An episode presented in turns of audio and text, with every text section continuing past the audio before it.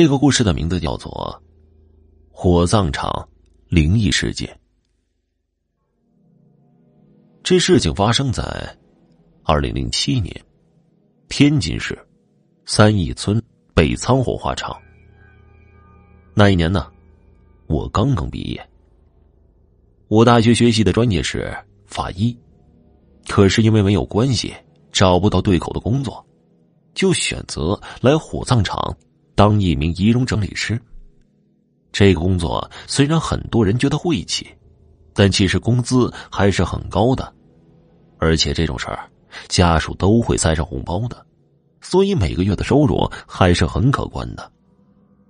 我想干上几年，多攒一些钱，在城里买个房子，那个时候再找个女朋友。谁会知道呢？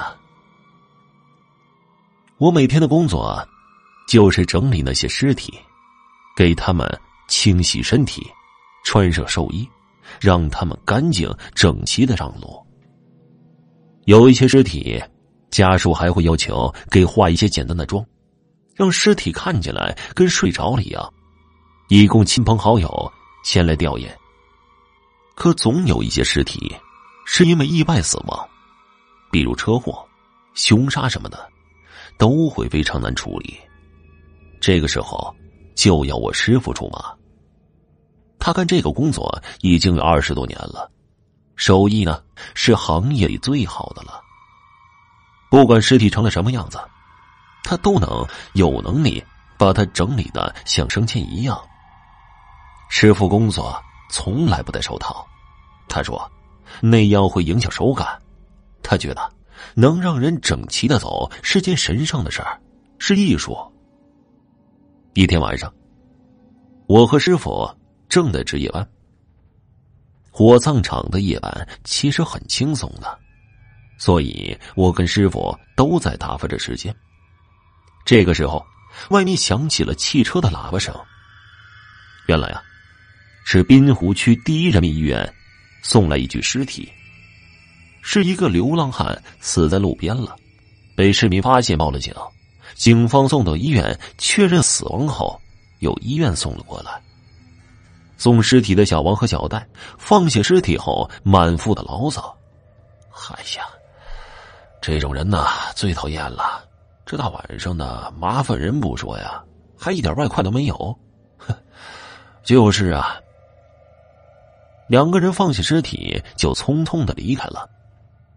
对于这种没有家属的尸体，我们处理起来也很简单，做一下检查和登记就行。等警方把死亡证明和火化证拿来，就可以火化了。送来的什么人呢？哦，一个流浪汉，我已经登记完了。没人领的骨灰都快把库房给堆满了，过几天还得清理一下。不知道怎么有那么多流浪汉。这个时候，停尸间的方向传来了奇怪的声音。你去看看，别让野猫野狗靠近尸体。哦，我知道了。当我来到停尸间后，看到那个流浪汉的尸体不停的挣扎着，像某种恶灵附体一样颤抖。尸体刚送来的时候，我已经做了彻底的检查，已经确定了他的死亡。我所学习的专业和所从事的职业。让我成为一个坚定的无神论者，可眼前的景象让我对以往的认知产生了怀疑。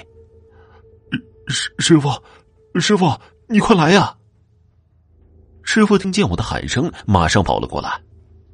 怎么了？这大晚上的喊什么呀？师师傅，你看呢！嗨，别紧张，这不算什么大事儿。我在这儿啊，干了二十多年了，这种事儿经常见到的。师傅看了一眼，却并没有吃惊，转身就出去了。返回来的时候，手里拿着几根红线，绳子两端拴着几枚铜钱。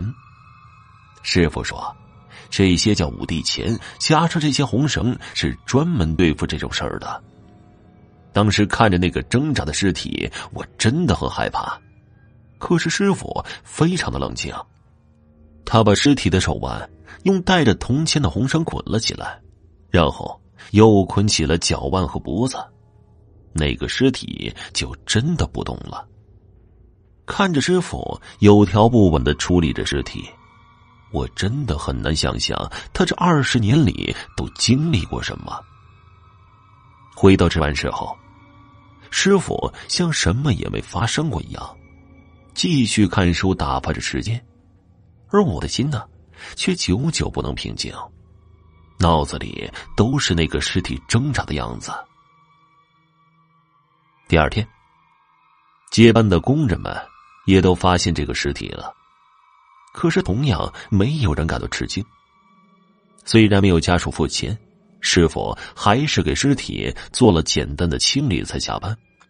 后来听说，警察在中午的时候送来了死亡证明和火化证，那具尸体很快被进行了火化处理，而骨灰呢，也许永远不会有人来领取。好了。这个故事就讲完了，谢谢你们的收听。